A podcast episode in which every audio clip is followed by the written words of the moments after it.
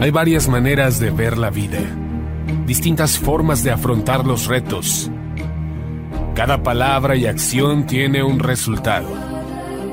Crisis o cambio. Imposibilidad u oportunidad. Derrota o victoria. Destino o decisiones. Culpabilidad o responsabilidad. Mentira o verdad. Víctima o vencedor. La diferencia se marca en los pensamientos, las ideas y las acciones. Esto es Mensajes de Victoria con Marco Tulio Carrascosa.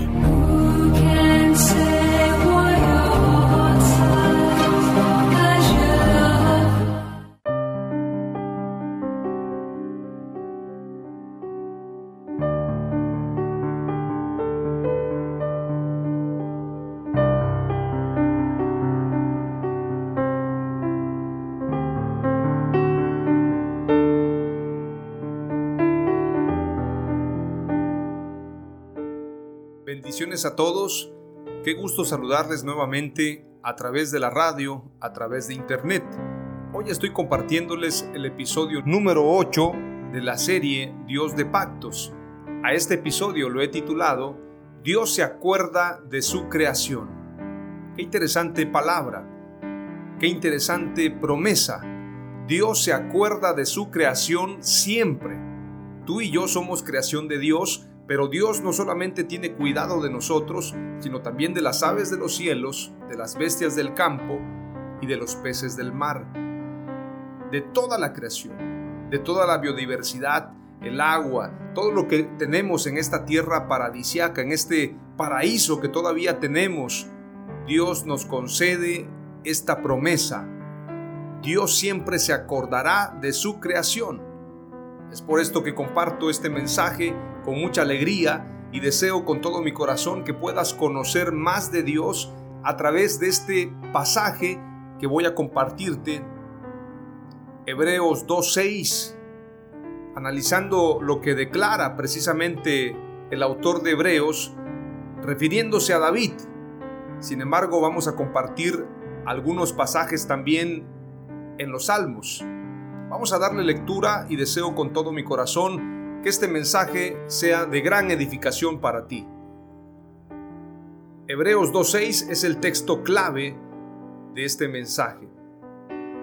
Pero uno ha testificado en cierto lugar diciendo, que es el hombre para que de él te acuerdes? ¿O el Hijo del hombre para que te intereses en él? El libro de Hebreos nos habla de diferentes héroes de la Biblia de diferentes personajes del Antiguo Testamento. Sin embargo, el escritor de este libro nos está hablando directamente de David. En el Salmos capítulo 8, verso 4, declara la escritura. Vamos a leer desde el verso 3. Cuando veo tus cielos, obra de tus dedos, la luna y las estrellas que tú formaste, digo, ¿qué es el hombre para que tengas de él memoria? Y el Hijo del Hombre para que lo visites? Es una pregunta que hace David en medio de escribir este salmo de reflexión. David está alabando a Dios, glorificándolo por su protección, por acordarse de Él siempre, por acordarse de su creación. Y hay otros salmos poderosos como el Salmo 103, verso 14, porque Él sabe de qué estamos hechos, se acuerda de que somos polvo lo que le declara Dios a Adán es una palabra muy triste. Polvo eres y polvo serás. O bien, por cuanto eres de polvo, al polvo volverás. Es una palabra, es una sentencia muy triste. Y el Salmo 103.14 declara, Dios conoce de qué estamos hechos y se acuerda de que somos polvo. Por lo tanto, tiene misericordia de nosotros. Veamos el Salmo 136, verso 23. El que se acordó de nosotros en nuestra humillación, porque para siempre es su misericordia. Dios tiene misericordia de nosotros porque se acuerda que somos polvo, se acuerda de nosotros, se acuerda de nuestras debilidades y entonces su misericordia es eterna. Salmos 98.3 declara, se ha acordado de su misericordia y de su fidelidad para con la casa de Israel. Todos los términos de la tierra han visto la salvación de nuestro Dios. Nuevamente se nos habla de misericordia y de fidelidad. Salmo 78 declara el autor en esta versión fidelidad de Dios hacia su pueblo infiel, Masquil de Asaf. Verso 1 en adelante del capítulo 78. Escucha, pueblo mío, mi ley, inclinad vuestro oído a las palabras de mi boca. Abriré mi boca en proverbios, hablaré cosas escondidas desde tiempos antiguos, las cuales hemos oído y entendido que nuestros padres nos las contaron no las encubriremos a sus hijos, contando a la generación venidera las alabanzas de Jehová, y su potencia y las maravillas que hizo. Él estableció testimonio en Jacob y puso ley en Israel, la cual mandó a nuestros padres que la notificasen a sus hijos, para que lo sepa la generación venidera, y los hijos que nacerán y los que se levantarán lo cuenten a sus hijos, a fin de que pongan en Dios su confianza y no se olviden de las obras de Dios, que guarden sus mandamientos y no sean como sus padres, generación contumaz. Esta palabra contumaz tiene que ver con las personas que son tercas, obstinadas, personas que a pesar de observar que están en un error, no quieren salir de ahí. Decía una frase que a pesar de las evidencias, cuando la persona es terca, jamás aceptará la verdad. Y la escritura dice, y no sean como sus padres, generación contumaz, terca, obstinada, está diciendo, y rebelde, generación que no dispuso su corazón ni fue fiel para con Dios su espíritu. Qué interesante. Está hablando precisamente de que Dios es fiel a sus promesas a pesar de que el pueblo sea infiel. A pesar de que tú y yo seamos infieles, Dios permanece fiel. A pesar de que fallemos, a pesar de que cometamos errores, a pesar de que nos equivoquemos, a pesar de que lo neguemos como lo hizo el apóstol Pedro en una ocasión. A pesar de todo eso, Dios siempre permanecerá siendo fiel. Veamos lo que declara el mismo Salmo 78 en el verso 34. Verso 33 voy a leer, dice, Por tanto, consumió sus días en vanidad y sus años en tribulación si los hacía morir, entonces buscaban a Dios. Entonces se volvían solícitos en busca suya y se acordaban de que Dios era su refugio y el Dios altísimo su redentor, pero le lisonjeaban con su boca y con su lengua le mentían, pues sus corazones no eran rectos con él, ni estuvieron firmes en su pacto. Este pasaje hace concordancia con lo que declara Jesús. Este pueblo de labios me honra, mas su corazón está apartado de mí apartado de mis leyes, porque Dios quiere alabanza en espíritu y en verdad, quiere fidelidad, quiere que nuestros corazones sean rectos delante de Él y que estemos firmes en su pacto. Estamos hablando en esta serie Dios de pactos y hemos dicho que Dios es fiel, Dios nunca falla, es la humanidad la que desde el principio ha venido fallando. Hemos venido fallándole a Dios. Sin embargo, en el verso 38 declara, pero él, misericordioso, perdonaba la maldad y no los destruía, y apartó muchas veces su ira y no despertó todo su enojo, se acordó de que eran carne. El episodio de hoy se llama Dios se acuerda de su creación. Dios se acuerda de ti y de mí, Él conoce nuestras debilidades, Él sabe que venimos del polvo, somos polvo y al polvo volveremos. La única esperanza de vida eterna la podemos tener a través de Jesucristo, a través de la confianza en Dios, a través de un cambio de vida, de un arrepentimiento, de caminar conforme caminó Jesús. Es la única forma de que tú y yo tengamos esperanza. Nuestra esperanza es Jesucristo. Nuestra vida eterna está en Jesucristo. Él es el camino y la verdad y la vida. Nadie viene al Padre, dice la Escritura, si no es a través de Él. La única forma de que tú y yo podamos tener vida eterna es aprender a vivir como Jesús vivió. El que quiera seguirme, niéguese a sí mismo, tome su cruz y sígame. Esto tiene que ver con un cambio de mentalidad, con un cambio de vida, con renunciar a las obras infructuosas de la carne, a la maldad, a todo aquello que tiene que ver con nuestras concupiscencias, nuestros deseos, nuestras pasiones. Tenemos que aprender a vivir conforme al Espíritu Santo, tenemos que vivir conforme a su palabra, conforme al reino de Dios.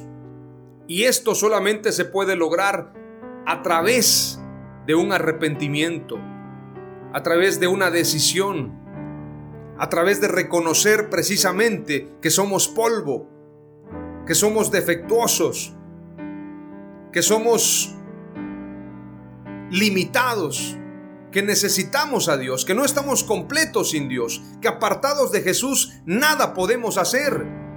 Cuando el hombre se quiere sentir un superhombre, se quiere sentir más, se quiere sentir independiente, quiere sentirse más inclusive de lo que Dios le ha determinado, entonces es ahí cuando viene la humillación.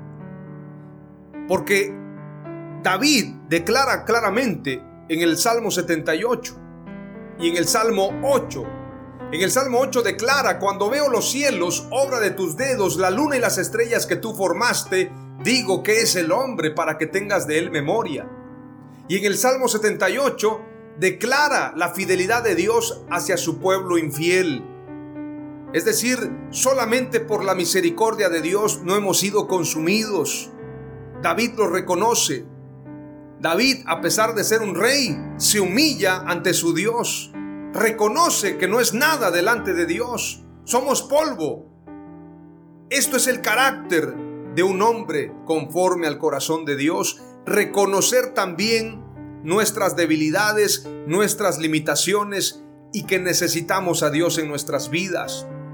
Dios se acuerda de su pueblo. Dios se acuerda de que somos polvo, pero tú y yo tenemos que aprender a reconocerlo en nuestros caminos. Veamos lo que declara la escritura precisamente en Génesis capítulo 8, verso 1 en adelante.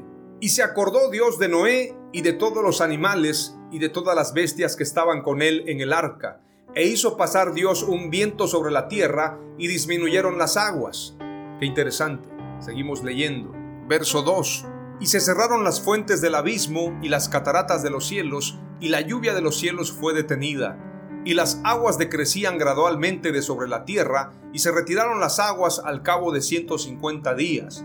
Y reposó el arca en el mes séptimo a los diecisiete días del mes sobre los montes de Ararat, y las aguas fueron decreciendo hasta el mes décimo. En el décimo al primero del mes se descubrieron las cimas de los montes. El agua fue decreciendo, fue bajando los niveles de agua hasta que comenzaron a verse los montes. Por allá seguramente apareció el monte Everest. Y así, diferentes montes, los montes de Arizona, diferentes lugares, diferentes montes fueron apareciendo. Quiero que usted se lo imagine, porque el agua llegó a subir todavía por encima de los montes. Qué interesante esto que aconteció con el diluvio. Verso 6 declara, Sucedió que al cabo de 40 días Abrió Noé la ventana del arca que había hecho y envió un cuervo, el cual salió y estuvo yendo y volviendo hasta que las aguas se secaron sobre la tierra. Qué interesante este pasaje. ¿Qué representa el cuervo? Para muchos el cuervo representa muerte, representa maldad, representa oscuridad, representa el mal. Sin embargo, hay una enseñanza muy profunda acerca del cuervo. El cuervo es un animal oportunista y carroñero. Es un animal muy inteligente. Tenemos que recordar también lo que declara Primero de Reyes 17:6. Elías el profeta era alimentado por los cuervos. Y los cuervos le traían pan y carne por la mañana y pan y carne al atardecer. Le llevaban sus sándwiches de carne al profeta Elías nada más y nada menos que los cuervos. Y Elías bebía del arroyo, tenía agua de manantial y tenía carne y pan, tortas de carne y pan por parte de los cuervos. Qué interesante. Pero precisamente los cuervos son animales muy inteligentes. Quiero decirte que Dios me dio una revelación poderosa porque me quedé pensando el día de hoy. Hay un predicador que predica el tiempo de los cuervos y el tiempo de la paloma. Es un mensaje poderoso, hablando de que los cuervos representan muerte, desolación, comida inmunda, y la paloma representa al Espíritu de Dios, al Espíritu Santo. Yo jamás y he procurado no darle refritos a la iglesia. ¿Qué hacen muchos predicadores? Escuchan a un predicador, toman nota de lo que el predicador compartió y entonces le comparten al pueblo. Eso para mí es un refrito. Me gusta compartir de lo que Dios me da a mí y lo hago con mucha humildad y con todo mi corazón. Y le pedí a Dios que me mostrara. ¿Qué quiere decir este cuervo? La gente lo relaciona con la maldad, la gente lo relaciona precisamente con muerte. Pero, ¿qué culpa tiene el cuervo de ser cuervo? Yo se lo pregunté a Dios y Dios me mostró la escena cuando Noé lanza a ese cuervo y dice la escritura, sucedió que al cabo de 40 días abrió Noé la ventana del arca que había hecho y envió un cuervo, el cual salió y estuvo yendo y volviendo hasta que las aguas se secaron sobre la tierra. ¿Qué representa el cuervo? Dios me mostró que no solamente alimentó precisamente a Elías, alimentaron a Elías los cuervos, sino que el cuervo representa también inteligencia, Investigando un poco acerca del comportamiento de los cuervos, encontré lo siguiente. La cabeza de un cuervo es grande. Es un animal muy inteligente. El cuervo grande posee uno de los cerebros más grandes de todas las especies de aves. Muestra también varias habilidades como la resolución de problemas, así como la imitación y la intuición una experiencia concebida para evaluar la intuición y la resolución de problemas presentaba un pedazo de carne atado a una cuerda que colgaba de un posadero horizontal. Para alcanzar la carne, el pájaro debía posarse sobre la percha, tirar de la cuerda en varias etapas y sujetar la cuerda en cada etapa con el fin de ir acortándola. Cuatro de los cinco superaron la prueba y la transición desde la ausencia de éxito, ignorar la comida o simplemente no tirar de la cuerda hasta un éxito constante y previsible, arrastrar la carne hasta la percha se hizo sin aprendizaje aparente. Se ha observado cómo los cuervos dirigen a otros animales para que trabajen para ellos, por ejemplo llamando a los lobos y a los coyotes al lugar de una carroña. Los cánidos abren entonces la carroña lo que la hace más accesible a los cuervos. Es decir, el cuervo cuando observa una carroña, un animal muerto, primero va y llama a los lobos y a los coyotes. Es un animal muy inteligente y pone a trabajar a los lobos y a los coyotes primero para luego él disfrutar de ese manjar de comida. Dice claramente, abren entonces la carroña, lo que la hace más accesible a los cuervos. Es decir, primero ponen a trabajar a los lobos y coyotes para poder disfrutar, pero esto los convierte en animales muy inteligentes. También se sabe que observan el lugar donde otros cuervos ocultan su comida y se acuerdan de estos lugares, es decir, tienen memoria.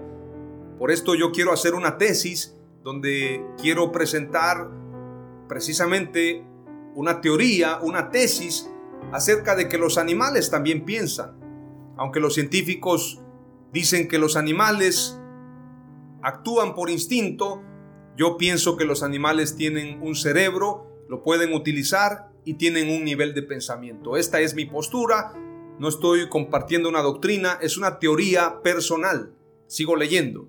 Una vez que se acuerdan en dónde fueron guardados los objetos o la comida, es decir, lo que guardaron otros cuervos, ellos se dan cuenta, recuerdan el lugar y esto les permite robarse la comida de otros cuervos. El cuervo grande es conocido por robar y ocultar objetos brillantes, como guijarros. Para los que no saben qué son los guijarros, son precisamente trozos de piedra, pedazos de piedra erosionada. Es decir, los cuervos grandes roban objetos brillantes, como las piedras brillantes, las piedras erosionadas, trozos de metal y pelotas de golf.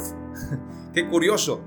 Una hipótesis indica que los jóvenes son curiosos hacia toda cosa nueva y que la atracción por los objetos redondos y brillantes se basaría en su semejanza con huevos. Los cuervos jóvenes les gusta robarse precisamente objetos brillantes y redondos porque tienen que ver o tienen un parecido con los huevos. Esto es muy interesante. Sigamos leyendo. Esta atracción por los objetos redondos y brillantes se basaría en la semejanza con huevos. Los adultos pierden este interés intenso por lo inusual y pasan a ser neófobos. Recientemente los investigadores han reconocido que las aves juegan, los jóvenes cuervos están entre los más jugadores de todas las especies de aves. Quiere decir que los cuervos viejos pierden interés en ciertas cosas, en ciertos alimentos, en ciertas cuestiones, en ciertos objetos. Y esto nos habla de un comportamiento muy parecido al comportamiento humano. ¿Acaso no somos así nosotros? Los jóvenes, los niños, los adolescentes tienen una actitud hacia las cosas nuevas. Sin embargo, los viejos, la gente madura, va perdiendo el interés a los juegos y a cuestiones que tienen que ver con el descubrimiento de muchas cosas. Qué curioso que precisamente los cuervos tienen este comportamiento. Los jóvenes cuervos están entre los más jugadores de todas las especies de aves. Se les ha observado deslizándose a lo largo de montones de nieve. Al parecer por simple placer, juegan incluso con otras especies. Por ejemplo, juegan al juego del ratón y el gato, con lobos y perros. El cuervo es famoso por sus espectaculares acrobacias aéreas, como los rizos, un estudio reciente además afirma que los cuervos son capaces de reconocer diferentes voces humanas, así como llamadas de aves de otras especies. Entonces, la revelación que Dios me dio, la revelación que Dios me mostró, es que el cuervo representa a la humanidad, representa el comportamiento humano. Es una ave inteligente. El cuervo es un ave que representa al hombre tiene que ver con nosotros, en su comportamiento, en su inteligencia, en su carácter. Entonces, lo que presenta Noé es precisamente nuestra etapa. Primero presenta al cuervo representando precisamente el progreso del hombre. Primero somos cuervos, pero luego seremos palomas. Primero estamos en esta tierra como cuervos, con ese comportamiento ingenuo, con ese comportamiento de descubrir muchas cosas, de tomar dominio, así como el cuervo precisamente le da órdenes a los coyotes, a los lobos. De esa manera nosotros también podemos dominar. El cuervo roba la comida de los demás, el cuervo juega. Así como es el hombre, exactamente. Entonces, esta figura que utiliza Génesis, esta figura que utiliza precisamente la escritura, acerca del cuervo, podríamos decir que es una metáfora para nosotros, para hablar precisamente de las etapas de la humanidad. El cuervo primero salió a buscar, regresaba el cuervo, dice la escritura, sin embargo llegó el momento de la paloma. Veamos lo que declara la escritura también en Lucas 12:24. Considerad los cuervos que ni siembran ni ciegan, no tienen bodega ni granero, y sin embargo Dios los alimenta. ¿Cuánto más valéis vosotros que las aves? Aquí está haciendo precisamente una comparación Jesús acerca de los hombres con los cuervos. Somos similares. Considerad los cuervos que ni siembran ni ciegan, no tienen bodega ni granero, y sin embargo Dios los alimenta. ¿Cuánto más valéis vosotros que las aves? Salmos 37, 25. Yo fui joven y ya soy viejo, y no he visto al justo desamparado, ni a su descendencia mendigando pan. Así como los cuervos comen, cuanto y más el justo, no le faltará pan, no le faltará nada, a causa de su justicia. Declara David, yo fui joven y ya soy viejo, y no he visto al justo desamparado, ni a su descendencia mendigando pan. Nosotros somos como los cuervos. Es importante analizar precisamente lo que declara Génesis capítulo 8. Está hablando de procesos, procesos en la tierra. Tú y yo somos como los cuervos. Sin embargo, llegará nuestro tiempo de ser como las palomas, con una vestidura blanca. Veamos lo que declara la escritura en Génesis 8, verso 8 en adelante. Envió también de sí una paloma. Esto quiere decir, arrojó también una paloma, dejó ir una paloma, para ver si las aguas se habían retirado de sobre la faz de la tierra y no halló la paloma donde sentar la planta de su pie y volvió a el arca, porque las aguas estaban aún sobre la faz de toda la tierra. Entonces él extendió su mano y tomándola la hizo entrar consigo en el arca. Esperó aún otros siete días y volvió a enviar la paloma fuera del arca. Y la paloma volvió a él a la hora de la tarde, y he aquí que traía una hoja de olivo en el pico. Qué curioso, la hoja de olivo, el olivo representa la unción. Traía una hoja de olivo en el pico, y entendió Noé que las aguas se habían retirado de sobre la tierra. Y esperó aún otros siete días y envió la paloma, la cual no volvió ya más a él. Y sucedió que en el año 601 de Noé, en el mes primero, el día primero del mes, las aguas se secaron sobre la tierra, y quitó Noé la cubierta del arca, y miró, y he aquí que la faz de la tierra estaba seca. Y en el mes segundo, a los 27 días del mes, se secó la tierra. La paloma y la hoja de olivo representa al Espíritu Santo y la unción. Tú y yo vamos a ser transformados el cuervo y la paloma representa precisamente el proceso de la humanidad.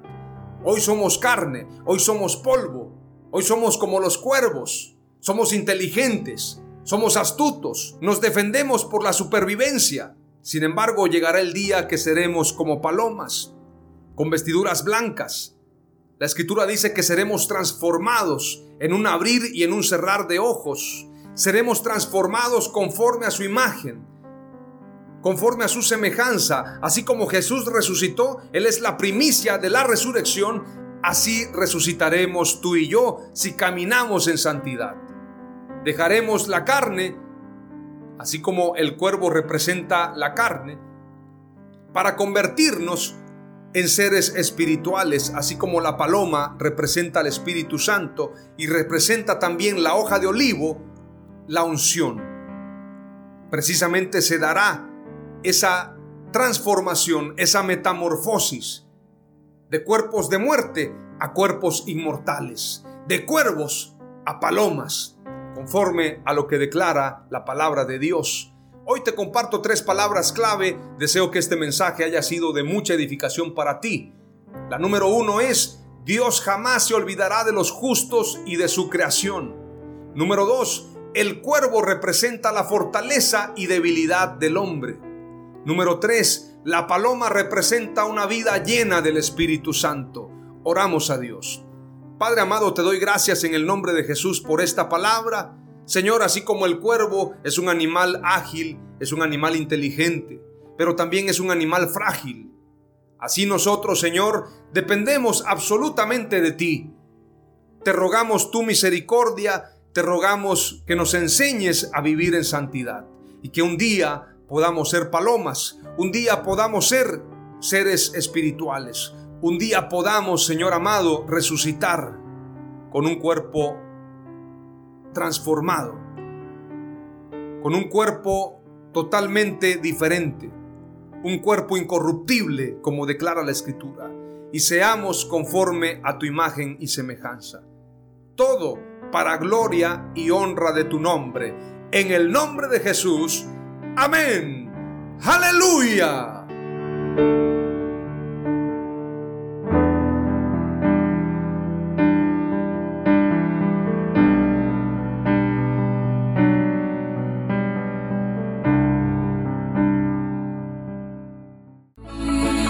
Fue Mensajes de Victoria con Marco Tulio Carrascosa. Gracias por escucharnos y seguirnos en nuestras redes sociales. Si deseas invitarnos a tu ciudad, escríbenos por inbox o al WhatsApp 961 66 882 99 961 66 882 99.